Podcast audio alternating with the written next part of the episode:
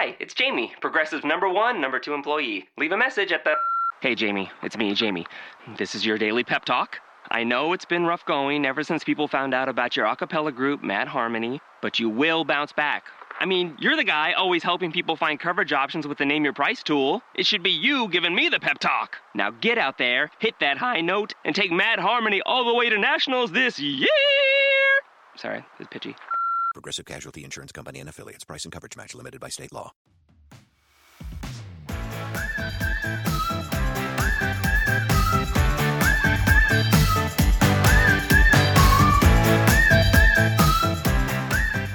Hola, ¿qué tal? Muy buenas a todos, bienvenidos a vuestra casa, bienvenidos al podcast de Topes de Gama. Este es el episodio 13 ya de nuestro Unplug, que bueno, como sabéis, la idea es traer un episodio a la semana donde hablamos de las principales noticias, debatimos sobre diferentes temas y también dedicamos algo de tiempo al off-topic, temas que ya sabéis que son fuera de la tecnología, pero que bueno, nos ayudan a desangrasar un poquito de, de la actualidad. Hay que decir que llevamos dos semanas que no hemos subido episodio debido a viajes, vacaciones y, y muchas historias, pero ya estamos de vuelta a forma habitual. Y nada, una vez dicho esto, yo soy Miguel García Blas, tengo el gran honor de saludar a Carlos Santagracia, que va a ser nuestro contertulio de hoy, y ya que Yauma está perdido por el mundo haciendo cosas secretas, ¿no? ¿Cómo han ido las vacaciones, Miguel? Que te vi por ahí en Instagram, que no En estás pasando Instagram. mal precisamente. Joder, pues tío, la verdad que una relajación máxima, extrema. O sea, era lo que necesitaba, mm, recargar pilas a muerte, la verdad. Estuve bien, en un hotelito muy bueno, en una zona muy tranquila. Y Fuerteventura, verdad. Sí, en Fuerteventura. No he estado nunca. mere- VHDI. merece- ¿Lo recomiendas? Pues mira, es una isla que tiene muy poco, ¿eh? O sea, realmente es muy grande, sorprende lo grande que es, pero es, eh, sobre todo si quieres ir a descansar o hacer deportes acuáticos, que también se lleva muchísimo por allí, está muy bien porque las playas son bestiales, súper grandes, eh, muy vírgenes todas, muy bonita en cuanto a playas, en el resto de cosas Muy no bien. tiene nada. No es, no es tan volcánica, ¿verdad? Como otras. No, no, no, que va, que va. Islas de- Tiene, tiene alguna parte, pero no, no, no. Es eh, dunas, Pues es mm, descampado, un desierto.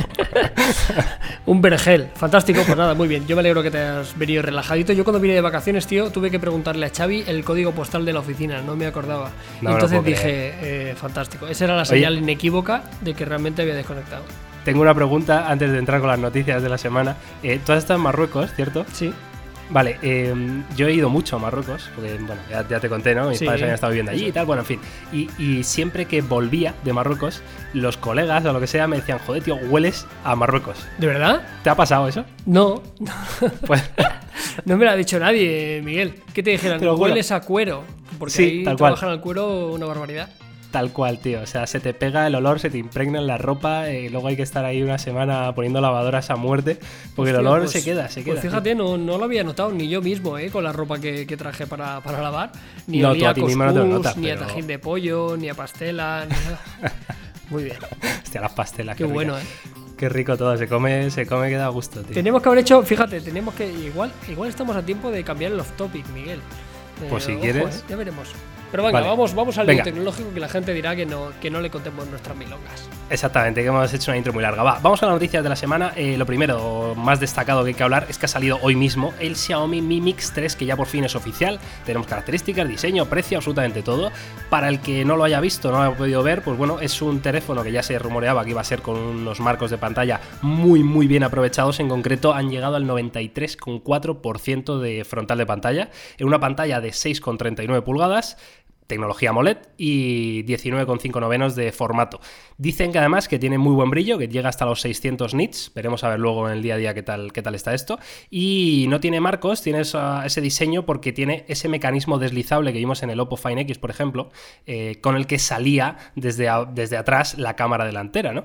Eh, en fin, veremos a ver qué tal. eh, está segurísimo que lo vamos a probar y lo analizaremos en topes de gama, por supuesto. Y luego en cuanto a cámaras, eh, tiene doble sensor trasero de 12 megapíxeles más 12 megapíxeles, con focal 1.8 la primaria y la secundaria 2.4, típica configuración. Y luego dos cámaras frontales también, que es una de 24 megapíxeles y otra de 2.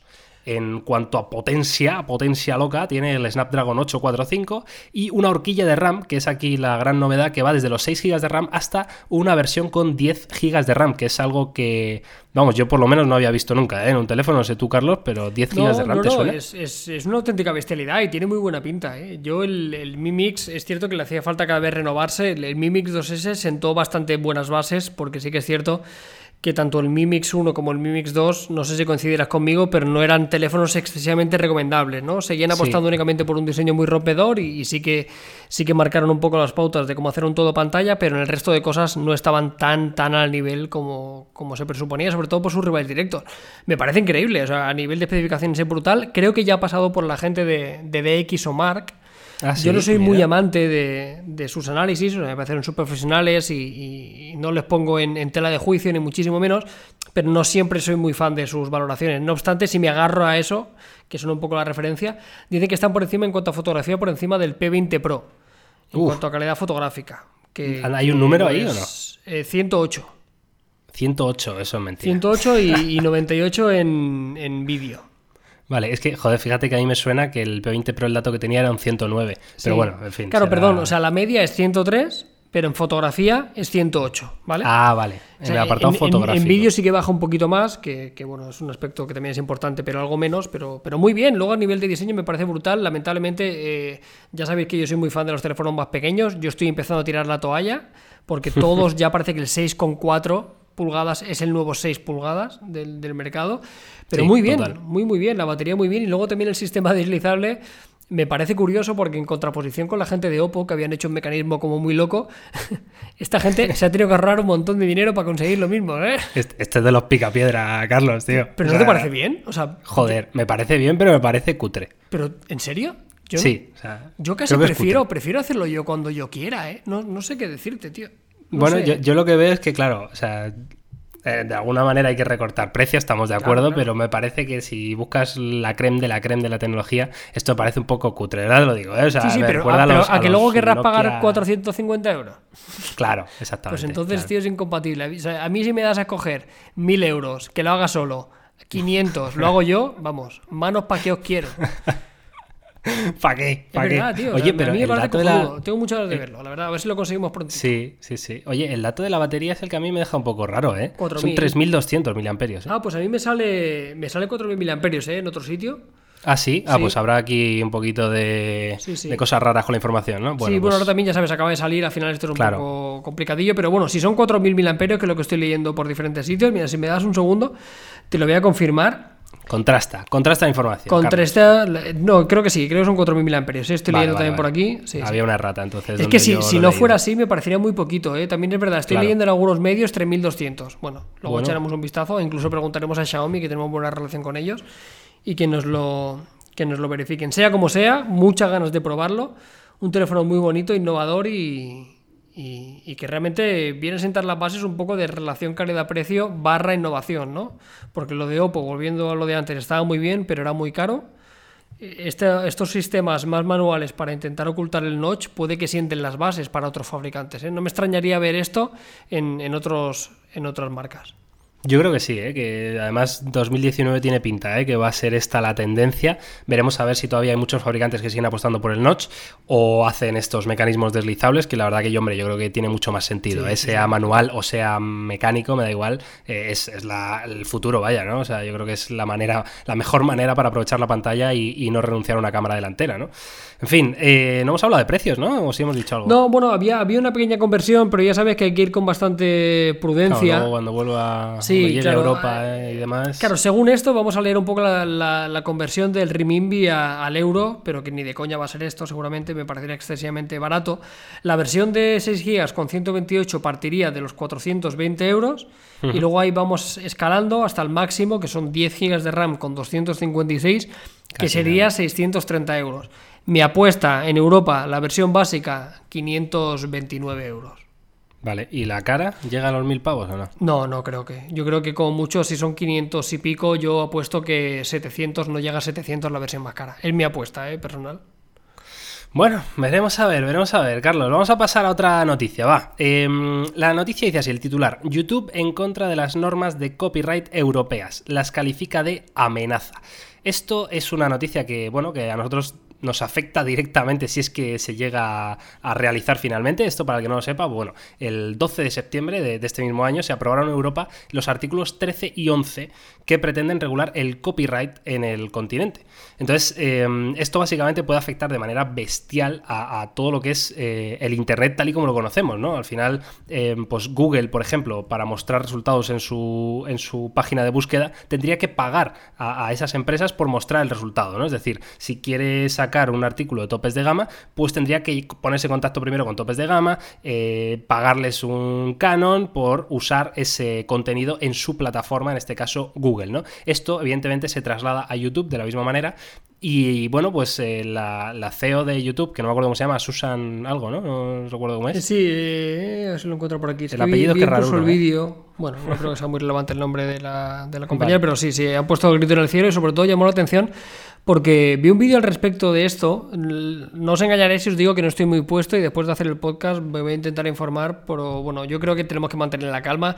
el, creo que parece demasiado, o sea, me parece demasiado terrible para que se pueda ejecutar al dedillo, ¿no? Porque al final, como tú decías, Miguel, y que hemos comentado antes un poco off topic, vendrían a, revolver el, como concebimos a día de hoy YouTube, ¿no? No solo es un tema de Content ID y no poder utilizar contenido de terceros, que hasta el momento ya era algo que poco a poco se estaba poniendo encima, sino que, como tú decías, esto va a afectar incluso hasta los motores de búsqueda. O sea, esto es, no sé, es de traca. Espero que no, que no lo lleven tan a rajatabla, porque cambiaría YouTube tal y como lo conocemos.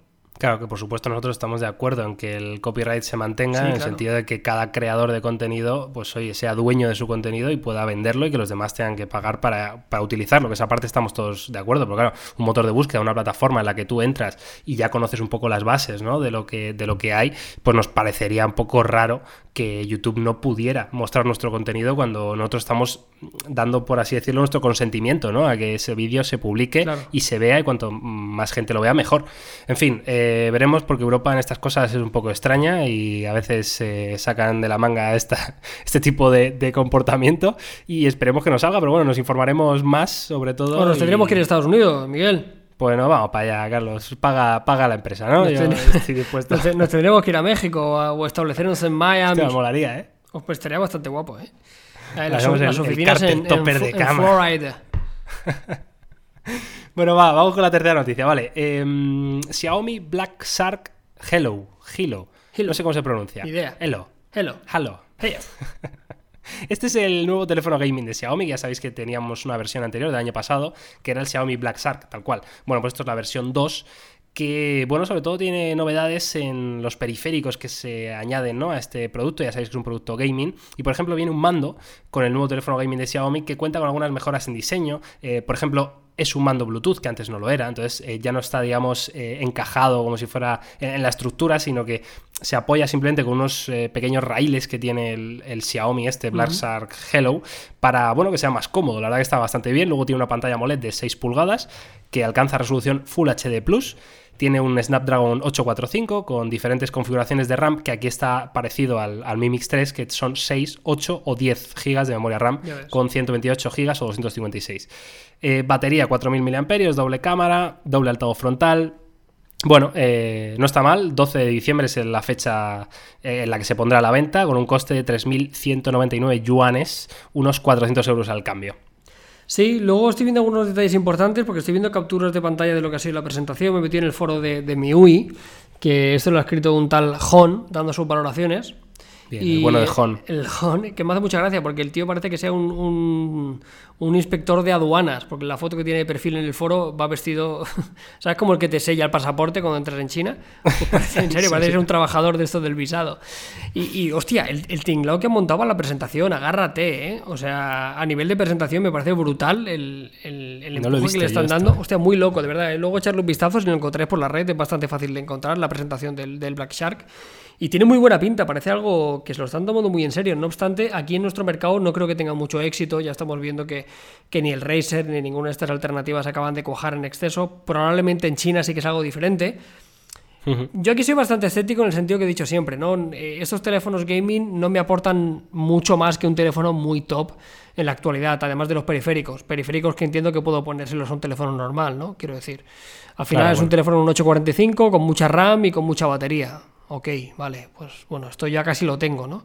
No sé, yo igual es que no soy el target, igual lo miro con cierto escepticismo, pero creo que un teléfono que va a un nicho debería ofrecer algo más diferencial que no lo que tienen ya casi todos.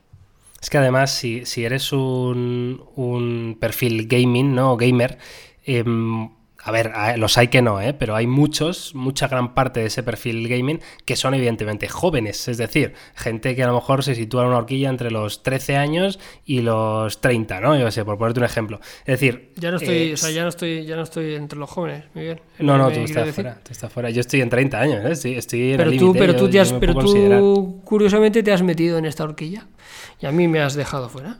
Sí, sobre todo por, por hacer daño, ¿no? Que yo creo que. Además, es mi cumpleaños en, en, breve, así que voy a acrecentar todavía más la, la, diferencia. Pero bueno. Tú, porque tú, Carlos, estás, pues eso, en los 40 casi, ¿no? Prácticamente. Bueno, no estoy tan lejos, cabrón, pero, pero me mantengo bastante bien. Me siento orgulloso de mi aspecto físico. Por decir que sí, Carlos, claro que sí. Que el caso, que, que, los jóvenes, quiero decir, que no tienen tanto poder adquisitivo para adquirir un gama alta, sí, ¿no? Sí, está claro. Entonces, pues, y estas son alternativas de Xiaomi, yo creo que están bien, sobre todo porque es eso, son 400 euros que no son eh, los 700 que te puede valer cualquier gama alta, 800 o hasta 1000 euros con esas configuraciones de, hardware sobre todo, ¿no? En el sentido de que si van a triunfar o no, pues no, no lo sé. Eh, lo que sí me parece es que mm, los fabricantes tradicionales son los que van a marcar esto. Es decir, si Samsung el año que viene lanza un teléfono gaming, pues evidentemente este sector empezará a crecer y, y veremos más eh, fabricantes que se sumen al carro, ¿no? De momento, evidentemente, esto queda relegado para los nichos chinos y demás, que bueno, también se metió Honor con ello, ¿no? Que Honor sacó el Honor Play. Sí, y, pero bueno, lo del Honor Play al final fue el GPU Turbo y ya está, ¿eh? No, y fin. No claro. tenía tampoco una estética tan marcada, pero no, pero bueno, a ver, está bien, no sé. Veremos, voy a intentar conseguirlo, voy a intentar hablar con algunas tiendas chinas, algunos contactos que tenemos para intentar conseguir esta segunda generación, porque ya nos quedamos con las ganas del primero. El primero no, no lo pudimos no, tener, ¿no? No lo pudimos No tener. Y este, pese a no ser una cosa que sepamos que va a tener mucho éxito, vamos a intentar conseguirlo porque sí que es verdad que, que me llama la atención. Vale, pues oye, estupendo, Carlos. Si quieres, eh, dejamos la actualidad y pasamos directamente al debate o tema principal de este podcast, de este Unplug, que en este caso yo creo que toca eh, hablar de la serie Mate 20, ¿no? Los nuevos teléfonos presentados por la gente de Huawei, Mate 20, Mate 20 Pro, que, bueno, a mí me generan una, una pregunta, ¿no? Sobre la mesa. ¿Son los nuevos Mate los mejores de 2018? Eh, mejor en cuanto a global, dispositivo global, porque las mejoras que traían en hardware, eh, en fin, no sé qué, qué, opinas tú, Carlos, quiero que me, que me, comentes este tema para ver qué te parece a ti, ¿no? Sí, yo voy a luego vamos a hablar largo y tendido, porque aparte yo vengo a hacer alguna comparativa que grabo esta mañana contra el Note y, creo que hay algunos datos, datos, reveladores. Y en referencia a esto con el Note, yo, para mí el resumen más fácil de este año de Huawei... Y, y, y, por ende hablando sobre todo con del, de, la, de, los nuevos Mate, para mí este año Huawei ha sido lo que ha sido siempre Samsung hasta el momento. O sea, bajo mi punto de vista, siempre que hablamos de, de, Android, al final el Pixel nos podía gustar, pero al final el teléfono como más redondo, más mainstream, más recomendable, entre comillas, así para todo el mundo, era o el Note o el S9 Plus, ¿no? Con matices. Al final era siempre uh -huh. como el, el más recomendable. Te gustaría más o menos, pero al final era un poco así. Y, este año tengo la sensación de que se ha girado un poco la tortilla. O sea, para mí el teléfono eh, de Android, el fabricante de Android que mejor lo ha hecho en la gama alta, con su gama de productos, para mí ha sido Huawei.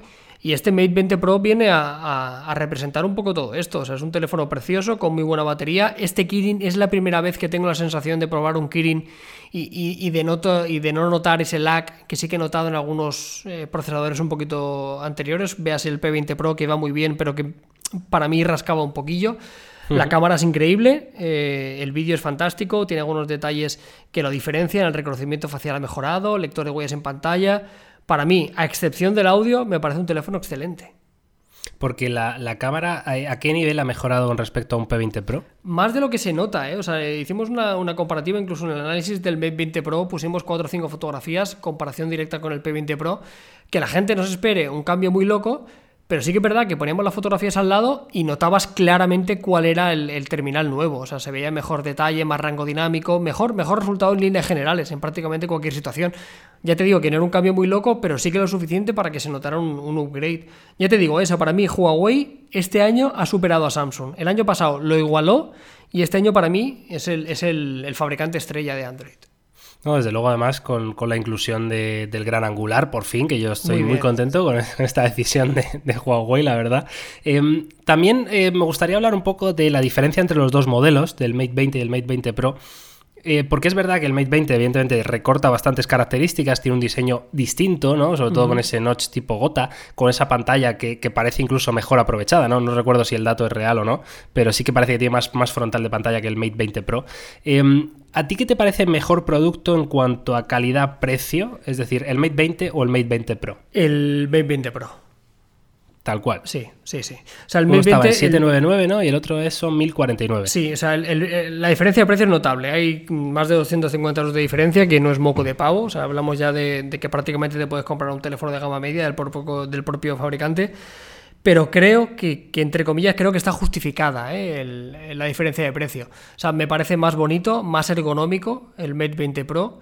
Eh, El reconocimiento facial es mucho mejor, evidentemente no tiene el otro la tecnología Claro, que el tiene no- el, el no Pro. existe la tecnología existe. directamente, claro. Eh, el lector de huellas está en pantalla, que es, que es más cómodo. eh, tenemos más batería y tenemos el tema de la batería reversible. La cámara de fotos es mejor, la del Mate 20 Pro, que la del Sí. Mate 20, sin duda. Se nota bastante. Ahí también hay, hay que tenerlo en cuenta. Eh, joder, son detallitos, ¿eh? Vale que hay bastante dinero, pero prácticamente en casi todos los apartados que nosotros siempre analizamos en la review, el Mate 20 Pro saca pecho de una forma bastante clara. Para mí el Mate 20 quizá no tiene tantísimo sentido, sobre todo porque a ese precio más barato o bastante más barato tienes el P20 Pro, ¿no? Claro, digamos que, que podríamos decir una opinión clara. No es recomendable comprar un Mate 20. Yo, yo no me compraría un. O sea, para comprarte un Mate 20, ahórrate otros 200 pavos más y te compras un P20 Pro. O no te los ahorras y te compras un P20 Pro. Por ejemplo, ¿sabes? O sea, o del rollo, si en lugar de gastarte 800, gastaste 500 y pico y comparte un P20 Pro. Pienso, ¿eh? O sea, si apuestas por una nueva generación de Mate, bajo mi punto de vista, mm, yo me iría al Pro, sin duda.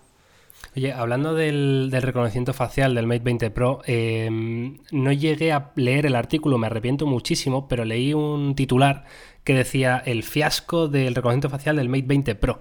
No sé si mm, has, conoces algo de información de este No, tema, no estoy de pero era, parecía lo típico de eh, el típico artículo de se desbloquea con una foto, etcétera, etcétera. Bueno, lo de la foto no lo llegamos a probar. Lo único que te puedo decir que aquí lo llevamos ya desde hace bastante tiempo. Ahora lleva Xavi, nuestro compañero, más de una semana con él y en ningún momento me ha dicho que haya tenido un solo problema con el reconocimiento. ¿eh? Ade- Además, me lo destacó, que estaba encantado.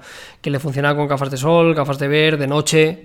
Fantástico. O sea que ese artículo era clickbait. Bueno, clickbait al final yo que sé, cada uno tiene la valoración que tiene, ¿no? Yo lo que podemos decirte que aquí en Topes de Gama, lo que lo hemos probado, que llevamos bastante tiempo, es que funciona muy bien. O sea, está al nivel de, mm, quizá no tanto como el del XS, pero, pero está al nivel del de los reconocimientos top, que por ejemplo a Samsung en particular le hace falta. ¿eh? Yo espero que el S10, una de las cosas que tiene que mejorar de forma notable, es la velocidad de- del reconocimiento. Sí, la verdad que sí. Yo me parece curioso, ¿no? Hablar del, del Mate 20 Pro, eh, sobre todo como lo has calificado tú, de- del teléfono referencia en Android, sobre todo comparándolo con, con Samsung, porque es cierto, o sea, vamos, eh, por lo menos es mi opinión, creo que Huawei eh, lo ha hecho mejor que Samsung haciendo lo que hace Samsung. Es decir, eh, el Mate 20 Pro es un calco prácticamente en cuanto a diseño Sí, de lo que vemos en un S9 Una- una Plus, copia, ¿no? prácticamente. Claro, o sea, entonces han cogido lo que hace Samsung, que lo hace muy bien, lo han copiado y encima luego lo han mejorado, ¿no? O sea, me parece muy curioso este, este tema. Sí, para mí el- el- la única piedra en el zapato que tiene Huawei es algo que venimos repitiendo yo creo que desde que analizamos terminales del fabricante chino es, es la capa. Eh, Claro, sigue funcionando muy bien. Quiero volver a destacar el funcionamiento del Kirin. O sea, va de cojones. O sea, se nota mucho la diferencia entre el 970 y el 980. Va súper fino. 7 nanómetros, claro. Y, pero yo la capa, tú, sí, me sigue costando. O sea, va Claro, muy o sea, bien, va fluido, preguntar- tengo, pero, pero a nivel visual me, me, me entran pequeños microinfartos. Claro, te iba a preguntar, digo, ¿cuál es el principal punto negativo ¿no? que ves a, los Mate 20 o Mate 20 Pro? Yo te iba a decir el software, eh, clarísimamente además, porque es que estoy muy de acuerdo contigo, creo que es lo peor, creo que muy 9 eh, no está a la altura del resto del dispositivo. O sea, al final eh, es una capa que, que, lleva bastante tiempo ya para mí sin evolucionar de manera clara. Eh, les hace falta un cambio de, de, imagen muy, muy grande. Sigue siendo de las capas más asiáticas que vemos. Sí, sí, sí. Incluso, incluso la de Xiaomi con MIUI 10 ya está mucho más europeizada. ¿no? Genial. O sea, a mí MIUI 10 claro. me parece el ejemplo perfecto de cómo un fabricante Exacto. chino se ha sabido adaptar a, a, un minimalismo un poco. Exacto, o sea, se parece mucho más a, a, lo que vemos en versiones más puras de Android e incluso dándole un toque original, ¿no? Esa multitarea que tenían, que estaba bastante currada. Y muy la verdad que es que lo único que, que han puesto es, han intentado simplificar un poquito ciertos menús. Eh, hemos visto el sistema de gestos, que básicamente lo que han hecho ha sido copiar los gestos de otros, sí, eh, sí. Del, del, iPhone, del OnePlus, y, y, es lo mismo. Y ya está. Es que tú coges un P20 Pro con EMUI 8 y un Mate 20 Pro con EMUI 9 y es que dices, yo no lo diferencio. Sí, o sea, es que realmente yo recuerdo que estuve en China con la presentación del P20 Pro y hablaron del software y, y, daban a entender que realmente el cambio importante a nivel de software era, era muy 8, que tampoco lo fue, bajo mi claro. humilde opinión, no sé. No, no, no, ya te digo yo que no. Yo entiendo que en, que en China esto funciona, pero claro, luego dices esto, pero luego ves que en Samsung, hay en, en China lo que más se vende es, es iPhone que es todo lo contrario, que es minimalismo, que es sencillez y eso, y, y, me chirría un poco. Hay algunos fabricantes asiáticos que también han, han, dado el paso, incluso el paso ya ideal, que es subirse a, a Android One, que ya no le pido eso claro. a Huawei. Lo que esto solo se soluciona eh, tirándolo todo y volviendo a empezar, creo. ¿eh? O sea, creo que es más fácil que, que cambien el equipo de software y, y que traigan a gente nueva y que, y que tenga un planteamiento de cero, que no que corrijan lo que ya tienen porque corrigiendo lo que ya tienen no se están apreciando cambios. Hace falta un cambio de verdad, gordo.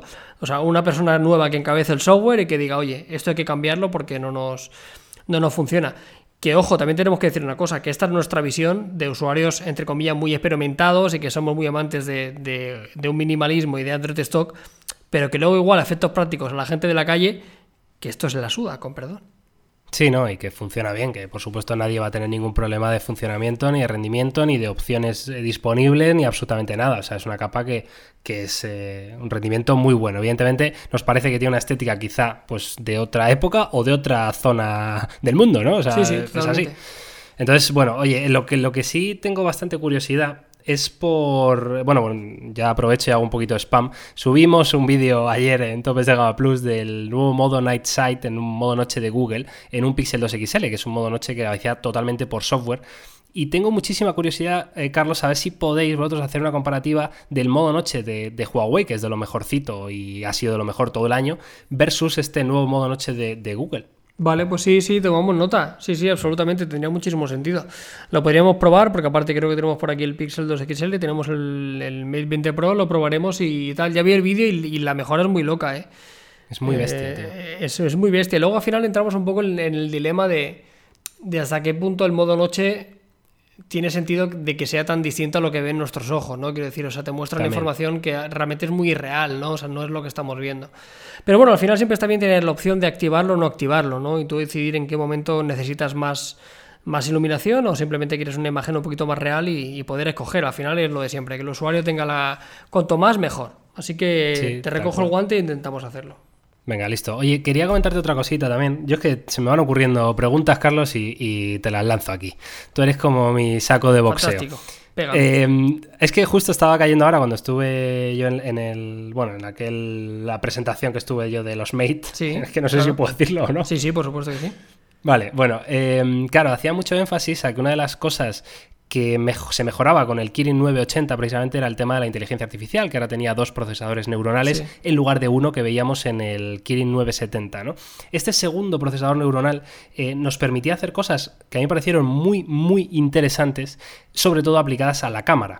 Eh, una era eh, los efectos en tiempo real de vídeo, ¿no? eso que podíamos dejar, por ejemplo, a Carlos le podríamos dejar en color y todo su fondo, todo el fondo de, del vídeo en blanco y negro y eso en tiempo real con una precisión que era absolutamente increíble, ¿no?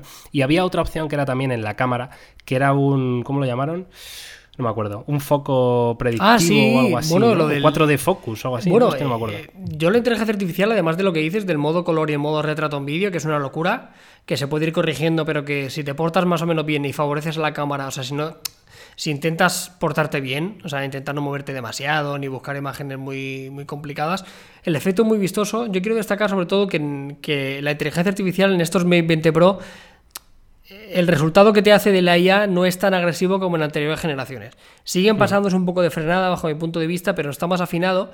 Y luego también quiero destacar, tío, que no, no quiero olvidarme, y creo que aquí también la inteligencia artificial tiene mucho que ver, y el uso del teleobjetivo para poder hacer el modo super macro, que también es una Eso cosa que la mola leche, mogollón. Eso es la leche. Eso lo, lo hace con la cámara, con el gran angular, que es, es con el que utiliza ese, y es la hostia. La verdad que sí, puede, puedes enfocar a, a una distancia, me parece que era de 2 centímetros. Sí, sí, o, que es imposible, dos centímetros tío, y medio, algo así, que es poquísimo. Está muy, muy cerca. Oye, por cierto, hablando de este tema, eh, me ha venido a la cabeza que, bueno, yo, evidentemente, eh, como buen youtuber de tecnología, pues le he recomendado a un colega que se comprara el Mate 20 Pro. Muy bien. Y de hecho se lo ha comprado, ya lo tiene, y no le viene en la cámara el modo este del que estamos hablando, del modo vídeo, los efectos de retrato y los colores. Lo digo por si alguno que nos está escuchando está rayadísimo con que su Mate 20 Pro no lo tiene. eh, yo entiendo simplemente que es un tema de, de que son las primeras unidades, Sí, que, que llegará una actualización y que lo vais a tener. Pero bueno, quería ahí dejarlo claro y tranquilizar a- al personal, que ya que tengo la información, pues la, la cuento. Muy bien, ahí al pie del cañón, informando a la community. Ahí está. Bueno, Carlos, ¿qué dices? ¿Quieres comentar algo más de los, de los Mate? No, la verdad que muy bien, ¿eh? o sea, fantástico trabajo desde aquí. seguiremos eh, enfrentando contra otros dispositivos. Ya os adelanto que yo esta mañana he grabado directamente eh, la comparativa entre el Huawei Mate 20 Pro y el Samsung Galaxy Note 9, Ah, sí. posiblemente dos ¿Y de los tal? mejores phablets del mercado. Eh, os, re- os recomiendo que la veáis, no quiero hacer muy, muchos spoilers, pero bueno, ya os he dicho, para mí este año Huawei es la Samsung de este año. Ojo, Y- ¿eh? No, lo han hecho muy bien, de verdad. Y sobre todo cuando ves una comparativa con un teléfono tan y tan top como es el Note 9, te das cuenta del trabajazo que han hecho los chinos, ¿eh? Muy, muy bien. Incluso en pantalla. En pantalla no. O sea, en pantalla es prácticamente vale. idéntica. Me quedo con la del Note 9, pero es, es ínfima la diferencia. Vale, vale. Bueno, eh, muy atentos eh, a topes de gama, que desde luego esa comparativa yo desde luego no me la voy a perder, ya te lo digo, porque me interesa ver hasta qué punto ¿no? Huawei ha sido capaz de, de plantarse ahí en, en lo más alto ¿no? de la gama alta Android, valga la redundancia. Sí, sí. Así que nada, Carlos, si quieres eh, pasamos a los topic, que bueno, podemos eh, elegir tema ahora mismo. ¿eh? Si tuviéramos un podcast interactivo o en directo, le preguntaríamos a la gente por Twitter o algo, oye, ¿qué preferís? ¿Champions Oh, con...? lo- con- mira, lo, hostia, lo podemos haber hecho con las encuestas de. Con las ¿eh? encuestas de, de Twitter. Eh, si, si quieres lo hacemos, luego metemos un corte, ¿eh? pero, pero no sé yo a- eh, qué, nivel de usuario vas a tener activos ahora para que te den un Uy. resultado fiable. Tú no te imaginas. ¿Sí? Un huevo. ¿Nos animamos o Sí, qué? sí, sí, sí, sí. Venga, métele, métele. Pon un tweet ahí. Off topic. Off topic. Champions o eh, viajes que hemos estado en Marruecos y, y Fuerteventura, ¿no? Voy. Venga, Carlos, pues a ver, cuéntanos después de unos minutos de espera ese tweet que hemos puesto en topes de gama, a ver qué ha decidido la gente si quiere viajes o quiere fútbol. Yo estoy contento porque, porque han salido viajes, primero porque me gusta más Ole. y, y segundo porque ayer no vi nada de la Champions, ¿sabes? O sea, Yo- mis yo comentarios futbolísticos habrían también, sido muy banales. Yo prefiero hablar de viajes también, Carlos. Me han Vamos dicho a que ahí. cascaron, ¿no? Al, al cholo. 4-0, tío. En fin, Bueno, eh, venga. ¿dónde, dónde has viajado? Venga, vamos a contar un poquito de las vacaciones que hemos hecho y yo creo que podríamos hablar de eso de Marruecos porque tú al final tienes mucha más información que, que yo. O sea, como has Bueno, dicho tú, Miguel, estuviste, o sea, tu ¿eh? familia ha estado muchos años viviendo en Marrakech, que gran Sí. parte del viaje que yo he hecho. Bueno, en Marrakech no. Mi- mis padres estuvieron viviendo en Tetuán. Ah, vale. Lo que pasa que desde ahí sí que, pues eso, han hecho muchísimo turismo y, y yo con ellos a, a gran parte de las ciudades. Evidentemente conozco todas las principales y, y luego algunas menos principales. Pero vamos, yo por lo que te vi en el viaje, has hecho casi todo lo, lo bueno, ¿eh? Sí, me, me he quedado, me he quedado con ganas de más y me deja algunas, algunas ciudades. Si quieres te digo un poco la ruta que hice, así también para la gente que sí. esté escuchando que le pueda servir un poquillo de, Claro. de inspiración, porque ya os adelanto que, que me parece un viaje súper recomendable ¿eh? y luego ya os diré un poco por qué. Empecé de por arriba, eh, no hice Tánger, pero fui directamente a Fez. Porque Vale. había leído que era como una Marrakech un poquito como más auténtica, ¿no? Que no era, no era tan turística y, y la verdad que me gustó muchísimo. Sí que es verdad que... ¿Pasaste también por Meknes o no? No, no, no. Vale, me la dejé. Lo que sí que hice fue Fez y de Fez eh, estuve un par de días visitando la Medina, haciendo algunas compras, poquito más. Y uno de los días lo dediqué prácticamente en su totalidad a ir a Chefchaouen, a la, Sí. a la ciudad azul, Claro, que está muy cerquita que de está, Tetuán cerquita norte, y, claro. y- y la verdad que muy bien. Es una ciudad que se ve en un día, únicamente no recomiendo pasar ni noche, o sea, coger un autobús y directamente ir y volver. Eh, hay un tute porque son prácticamente tres horas y media, cuatro. Desde Fed, ¿no? desde Fez y, Claro. y- y la verdad que la ciudad es preciosa, o sea, es una ciudad también muy turística evidentemente, pero que tiene la particularidad de que está toda pintada de azul y es muy loco, es muy bonita. La verdad que es muy bonita Chefchaouen. A mí, a mí me flipa. Es ahí donde los españoles en su día iban a, comprar el, El hachís. el hachís, Todo el, mundo, sí. todo el mundo me lo dijo, tío. Dice, si pone a Chef Chawen solo se va una cosa. Claro. Y no lo entendía. Digo, ¿pero por qué decís esto? Y luego me dijeron que era uno de los principales sitios de, de hachís. De hecho, vamos, yo cuando estuve allí me, me ofrecían por todas las esquinas. Pues yo ¿eh? no O sea, tanto, sé tío. si- Yo me- Hombre, me ya ha pasado tiempo, ¿eh? O sea, yo no, no fumo ni cannabis ni hachís, pero que no, no me ofreció nadie. O sea, por una parte yo pensé, digo, joder, digo, tanto que dicen, pues a mí igual al ir con mi chica igual no me, Ya, no me dijeron tantas perfil, cosas, pero no, no me ofrecieron estupefacientes. Pues eh, alrededor de Chefchaouen hay una ruta por la montaña de, de senderismo que es brutal. ¿eh? Eso evidentemente es o vives allí o no vas a gastar un- claro. una marcha de tres horas de ida y tres de vuelta para ver unas vistas, pero son unas vistas que te quedas loco, ¿eh? de verdad. En fin, sigue con tu ruta, Carlos, que mola. Sí, luego de, pues nada, después de visitar Chef y, o sea, Fez y Chef Chawen, eh, cogí un, un tren que la verdad que me, me gustó bastante, de Fez hasta Marrakech, y hice una ruta bastante chula porque fue por Rabat, por Casablanca, que son ciudades que, que me he dejado por visitar, que luego ya tú me Ah, no- comentarás no- si, no son, paraste, ¿no? si son recomendables o no son recomendables. Sí, vos si quieres hablamos directamente. Mira, Rabat es eh, una ciudad, eh, Que es la capital, digamos, la más... Dime. Es la capital.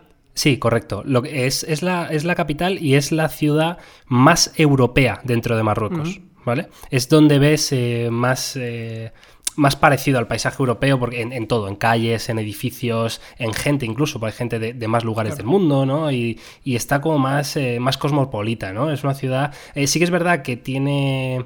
Luego es pequeña, es quiero decir, es, es más pequeña que Marrakech, yo creo. Es, tiene menos monumento, tiene menos eh, vida marroquí, ¿no? Como es tal. más, es que lo como habrás capital visto. financiera, ¿no? Como Casablanca, Exacto, que también sí, decían sí. que había mucho Sí, claro. Y tiene, tiene un par de cosas muy bonitas, pero vamos, tampoco te has dejado una locura, ¿eh? Lo que sí, eh, Casablanca a mí, por ejemplo, sí que me flipa, tío. Casablanca es, aparte de la gran Medina esta, que no recuerdo, ¿eh? Si era la más grande del mundo o la segunda más grande o algo así, que es de... el Medina no, perdón, la mm, mezquita, coño, el... Sí, sí, la ¿Cómo mezquita. se, ¿Cómo se llama? Sí, se llama así, ¿no? Tiene un Sí, sí, la mezquita, sí. famoso, tío. Bueno, en fin, vale, pues esa, que es, que es impresionante. O sea, de verdad, es una cosa que yo no he visto en mi vida, ¿eh, Carlos? Te lo digo. O sea, es un monumento que te quedas. Claro, yo, yo me quedé con, bragas, con ¿eh? ganas porque evidentemente muchas de las mezquitas que vi en Marrakech no podía, no podía entrar, claro. O sea, Claro, no, era para musulmanes sí, y, sí, y me, claro. y me tuve que quedar fuera. Y a mí me dijeron, recuerdo que estuve preguntando con, con algunas personas de ahí, me dijeron eso, que Rabat era la capital, Casablanca era la, la capital financiera y Marrakech era la capital turística de, del, del país. Y, y- Total, total. Y nada, y- Casablanca lo único que tiene, vamos, yo por lo menos cuando estaba, es que claro, hablo de, de hará, yo qué sé, a la última vez que estuve hará, yo qué sé, ocho años o nueve o por ahí, ¿eh? Y, y Casablanca recuerdo sobre todo un contraste muy grande, que lo hay en todo Marruecos, pero si, si cabe todavía más en Casablanca, ¿no? Zonas como muy de lujo, o sea, muy de, de mucho dinero, y, y al lado un- unas calles casi en ruinas, con gente muriéndose de hambre, o sea, muy, un contraste bestial. Sí, sí. Y pues en Marrakech también tuve un poco esa sensación, ¿no? Lo único que sí que es Sí. verdad que se nota que es muy turística, que la Medina y el Zoco está muy pensado para el, para el turista, Claro. pero la verdad que, que me encantó. O sea, me, me pareció brutal el, el- el choque cultural, luego también el, el tema de- del regateo, de las tiendas, de todo lo que puedes comprar, es muy divertido. Es, es cansado porque también hay que decir que, Sí, sí, que, que- que van a por ti a muerte para que compres todo lo que puedas y durante un rato tienes que tomártelo con paciencia. Pero la experiencia, la verdad, que fue muy buena. A nivel gastronómico también me encantó. La verdad que, que muy rica, comimos ¿eh? La muy, pero muy bien. Muy rico. Y, y una de las cosas que ¿eh? más me gustó, sobre todo, aparte de lo, lo de barato, que eso luego hablamos de, de precio, y creo que es uno de los argumentos más importantes para ir a Claro. Marruecos, es luego también la excursión que hice hasta, hasta Merzouga, para ir al desierto y pasar la, la noche en el desierto, que, que me alucinó, porque hicimos una ruta Eso muy yo no lo he hecho, tío. Pues está muy Eso guay. yo no lo he hecho y me falta. Está muy guay, sobre todo porque la ruta que hicimos fuimos por el Atlas, que es como la cordillera, la, Claro. la zona de, de montaña de Marruecos. Que es que tochísimo. es tochísimo. O sea, no me podía imaginar yo que. Tochísimo eso. Es, es una auténtica barbaridad. Llegamos a un pico que eran 3.000 3.000 metros, que no está nada mal. Y de ahí fuimos al, al desierto. Fuimos con camello, que no soy demasiado partidario de, de utilizar los animales para eso, pero no había más cojones para poder llegar al, al campamento. Y pasamos la noche en el desierto, aparte por, por la época del año. Las dos noches que estuvimos, en ninguna de ellas había luna, así que no había ningún tipo ¿Ah, de sí? contaminación lumínica. Hostia. Y no he visto un cielo estrellado así en mi vida. Y luego además vimos amanecer y anochecer en el desierto, que es una de esas cosas que no se te olvidan. Qué guay, tío. Qué guay. Qué experiencia eso, ¿eh? Sí, Qué tío, bonito, tío, muy espectacular. La verdad que, que muy bien. Y luego la pero, última pero parte tú vas allí y, y vas solo o qué? ¿O No, vas que va, que va. Esto es una excursión. Es una Ah. excursión. Aprovecho para decir lo, lo típico que se dice en todos los viajes: no contrates una maldita excursión desde España. O sea, jamás. Jamás, porque yo en, en este caso la misma excursión me ahorré casi 150 euros. O sea, brutal. ¿Y a través de, de cómo la buscaste? No, ¿O llegué al hotel y me dijeron, ¿tienes excursión para tal? Digo, sí, me voy a la Merzoga. Digo, pago X. Y me dijo, aquí lo mismo por 150 menos. Dije, vale. Cancelé la otra y me fui con ella. Venga, Y, fantástico. y todo genial, la verdad que, que muy pero que muy bien. Es un, es un tute porque son muchísimas horas. La vuelta desde Merzouga hasta Marrakech me tiré 12 horas en una furgonetilla. Porque las carreteras evidentemente son de muchas curvas, hay la zona de montaña que, que hace que no sea excesivamente rápido. Pero vamos, súper recomendable Marrakech porque para mí me parece el, el viaje más exótico que puedes hacer por menos precio y más cerca de España, creo. ¿Estuviste, ¿Estuviste en esa huira? No, no, no, me, me quedé, me, me faltaron días, tío. Es la zona de costa, ¿verdad? De Marruecos. Sí, esa huira es además, tío, de verdad súper bonito. Súper, súper bonito. Es una zona de costa, evidentemente, que tiene playa, pero también tiene, como estoy haciendo memoria, ¿eh? pero tiene, aparte que tiene unos hotelazos por allí espectaculares, te lo digo, eh, tiene luego un... A ver, Miguel, por favor, que vengan las palabras, los adjetivos a, a tu cabeza. A ver cómo decirte. Tú imagínate el mar, ¿vale? Sí. Y luego del mar hay como una montaña, ¿no? Enfrente, Vale. mirándolo desde el, desde el mar. ¿Vale? Montaña lo voy a poner súper entre comillas, una colina. ¿Vale? Entonces, claro, el pueblo va eh, como serpenteando desde lo alto de la colina hasta la playa. Vale. Y es muy, muy bonito eh, pasear por ahí, porque además, eh, como que el edificio, los edificios tienen un toque guay, ¿sabes? Un toque guapo, las calles empedradas, pero bien, cuidaditas, limpias. Me encantó esa huira, la verdad, cuando estuve me, me gustó muchísimo, tío. Pues yo era una Muy de las excursiones que, que planteábamos, porque al final era una excursión de un día bastante rápida, para que al final no, no nos daba no nos daba para todo, principalmente porque la última parte del viaje queríamos destinarle 3-4 días a no hacer nada, ¿sabes? Eh, Claro. Ya habíamos pegado ¿Dónde el hiciste eso? ¿En- Marrakech? Y nos quedamos sí, en un resort en, en Marrakech, un poco a las afueras, para descansar y, y ya aprovechar, porque yo una de las cosas de los viajes que me pasa, que yo soy muy cañero en cuanto a vacaciones, me gusta mucho ir de mochilero y eso, pero al final siempre echo de menos lo que los dos últimos tres días descansar, porque llego Total, de vacaciones y parece que, que me he ido a la guerra, ¿sabes? Más que, que las claro, vacaciones, que no he llegado a descansar. Con todo lo que trabajamos, Carlos, en, en el día a día, está claro que necesitas unos días de, de cargar pilas, sí, absolutamente. puramente. Total. Que es precisamente lo que he hecho yo en Fuerteventura, vaya. O sea, tal cual. O sea, yo me he ido a, a cargar pilas a muerte, tío. Muy bien, O sea, tío. un sitio, un hotel súper tranquilo, con una habitación de esas que se te cae en la Sí, plaga ya, de- ya te vi por Instagram, te lo pregunté incluso. Qué la verdad que me pareció tío, eh. espectacular, muy pero que muy Sí, sí. Bonita, tenía una cama enorme, luego otra cama, especie de sofá raro ahí también, luego una bañera ahí pegada a la terraza, luego una terraza con otras tumbonas, la verdad que como, como habitación de hotel muy muy top, ¿eh? de lo mejorcito que he estado yo, que tampoco es que vaya a hotelazos, pero, pero muy bien. Y luego Fuerteventura, pues oye, eh, me parecieron espectaculares las playas, o sea, porque son, yo no había visto playas tan inmensas y tan vírgenes, ¿no? A la vez. O sea, porque siempre tengo recuerdo, ¿no? Yo sé, playas de Alicante, esta Claro. el San Juan, que son no sé cuántos mil ¿Has kilómetros. estado, pero has de- estado en Cádiz? Porque sé que hay muchas que son así. Yo no he estado y es uno de los destinos que tengo más ganas de ir de playa. Pues fíjate, he estado en Cádiz, pero mm, eh, de pasada, porque fuimos de vacaciones a Tarifa. Y nos hizo una semana estas de viento, Ah, de levante, que no puedes ni pisar una playa. Y fui a Cádiz a pasar el día, pero en plan Cádiz ciudad. No, no he visto las playas de, de Cádiz. De hecho, tuvimos que coger el coche, me acuerdo, e irnos hasta Marbella, por ahí, para poder estar un rato en la playa. Vaya, Hostia. O sea, muy duro, sí. Sí, sí. Entonces, eh, Canarias, guay, Fuerteventura. Pues una de las que me falta. Yo estaba en Hierro, he estado en Lanzarote para ver a nuestro amigo HDI, que por cierto HDI. coincidiste con él, ¿no? Sí, sí, sí. Ah, Hice por coincidir también y él también. Porque, oye, ya que estoy, tío, Claro, pues claro, por está muy pegadito de Lanzarote. Y nada, estaba ahí el tío currando, macho, ahí con un... Como siempre, ahí grabando el tío. Sí, sí, sí. Tenía un evento ahí de, no sé, que eran protectoras de animales, yo qué sé qué era eso. Pero estaba ahí el... ¿Cómo se llama este? De los 40 principales, tío. El Tony Aguilar. famosete. Sí, estaba el Tony Aguilar por ahí. Bueno, había ahí un nivel, ¿eh? Joder, El se mueve- caché el tío, mueve el HDI, cómo se mueve tío. ahí con las ondas, con las grabaciones. Con la grabación. Pues muy bien. Bueno, ¿Cuál sería pues, tu destino eh, siguiente, Miguel? O dime el destino siguiente y luego dime el destino del rollo utópico, de plan, venga, mm, ti- tirando billetes. Vale, mi destino siguiente es Nueva York. Fantástico. Eh, de hecho, ya lo tengo pagado ¿eh? y todo. O sea, tal cual. Me voy en marzo Muy a bien. Nueva York. Y ya había estado, pero ahora tengo ganas de ir a, a vivir un poco la ciudad, ¿no? Ya dejarme de tanto sitio que visitar y ir un poco más a, a disfrutar, que me apetece muchísimo, la verdad. Voy con mi chica. Y luego el siguiente destino utópico. yo es que aquí siempre digo lo mismo. Digo Japón, tío, porque Sí, me llama igual. muchísimo la atención. eh, primero, porque es una ciudad hiper tecnológica y a mí, pues evidentemente me flipa la tecnología. Y segundo, por toda la cultura esa milenaria que tiene Japón, que también me vuelve loco, tío. Sí, sí, es, es el choque perfecto, yo también, ¿eh? Yo Mm. al final siempre tiendo a pensar en Asia cuando pienso en un destino perfecto y seguramente Japón sería mi, mi destino soñado y yo el año que viene voy a intentar hacer lo posible para que las vacaciones mm, sean, sean ahí. Y si no, también tengo muchas ganas de Latinoamérica, tengo muchas, muchas ganas de México, por ejemplo, de, de hacer un poco de también eh, mitad cultura, mitad descanso. Claro, a claro, Riviera. Maya y ¿En poder Cuba has disfrutar de... Yo en México solo he estado en México DF. No digo en Cuba. En Cuba sí. Ah, ¿qué tal? Muy bien, precioso. La verdad que Sí, Cuba ¿no? muy bonito y La Habana, en La Habana me quedé con ganas de más. La verdad que me parece una ciudad increíble. tío, Cuba, fíjate. Sí, sí, muy pero que muy chulo. Y súper recomendable, ¿eh? también Cuba. También es un país que, que, que tiene las características que tiene, que también eh, la población, o gran parte de la población, no lo pasa especialmente bien y eso te lo hacen saber también cuando, cuando estás ahí. Yo tuve la, la oportunidad de poder hablar con, con gente que vivía ahí y me contaron un poco la situación que tenían y, y no es fácil, ¿eh? Pero bueno, también es, es un poco lo bonito, ¿no? Ir y conocer un poco el, cuál es la situación, aunque sea bastante dura, lamentablemente.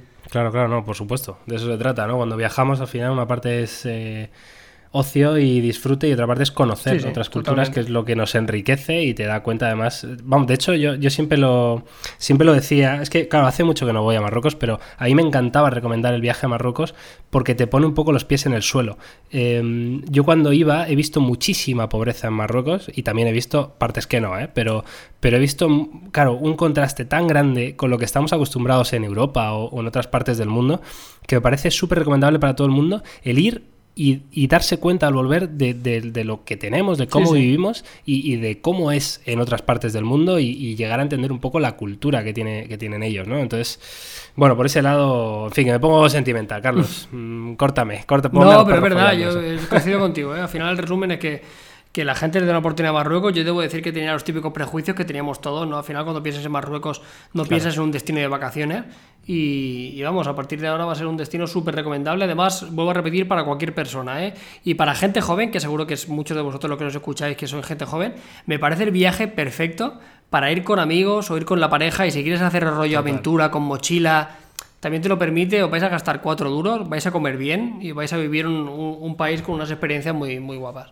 Tuviste sensación de seguridad, ¿no? En todo Sí, momento. en ningún momento tuve sensación de, de nada. O sea, al final sí que te agobian un poco en la medida para que compres y eso, pero bien, na- nada, nada, de verdad. O sea, me volví con una idea eh, distinta a la que tenía y que, que al final, como te repito, al final eran prejuicios y más. Joder, yo, yo es que he ido en épocas muy chungas, ¿eh? Porque yo he ido también, a- la última vez que fui hace 8 años, pero claro, la primera vez que fui te hablo de hace 20 años, a lo mejor, ¿eh? O más. Y recuerdo, no se me olvidará nunca en la vida, ¿eh? Íbamos en, en un taxi, eh, mi familia y yo, y pasamos por la carretera y había parado un autobús de, de ruta normal, ¿vale? De, de ellos. Y un coche de, de policía. y, y- y les tenían a todos los eh, pasajeros bajados del autobús y puestos como en fila, en, apoyados en el, el autobús, Sí. valga la redundancia. Y un policía a uno de los pasajeros le metió un cabezazo en la nariz que dije, LOL. Hostia. claro, yo con 10 años allí. digo, Claro, claro. "Madre Mira, yo, ¿dónde me he metido?". así como anécdota así similar, en, en uno de los viajes largos que fuimos con un autobús grande, eh, para uno de los trayectos, eh, compartimos con, con presos. Habían, Ah, habían unos policías, y habían chicos de la mano, digo, uy, mira, van de la mano. Y luego me di cuenta que no, que iban esposados. Y digo, mira, fíjate. Van de la mano, Digo, ¿qué imagino. habráis hecho, piratas? Claro. Bueno, en fin, pero sí, ahora ha mejorado mucho la cosa, evidentemente, como dice Carlos, seguridad ante todo. Vale, pues oye, lo dejamos por aquí, ¿no, Carlos? Sí, sí, perfecto. Yo creo que ha estado muy variadito. Muy variadito, muy bien. Esperamos que os haya encantado este episodio 13 de nuestro Unplug. Eh, Nos encantará ¿eh? saber vuestra opinión en, redes sociales, en los comentarios de las diferentes plataformas. Ya sabéis que estamos en Spotify, que estamos en Google Podcast, que estamos en iTunes, que estamos en Spreaker, que estamos en absolutamente todos los sitios. O sea, no tienes excusa para no escuchar estos maravillosos episodios. La semana que viene volvemos con otro, que igual ya está Yauma y no estás tú, o no estoy yo, yo qué sé, Carlos, ¿qué va a pasar? Sí, pues la semana que viene yo no digo nada, pero yo creo que tenemos que hablar del OnePlus este. Uh, Que yo no puedo decir nada, hay un 6. pero si vierais, eh, no puedo decir nada, pero, pero que la semana que viene seguramente guaplo. Pero si vierais que no puedo decir nada, pero es que si lo vierais. Ay, madre mía. Madre mía, bueno, que nada, muchas gracias Carlos por estar con nosotros y nada, hasta la semana que viene. Un abrazo chicos, chao.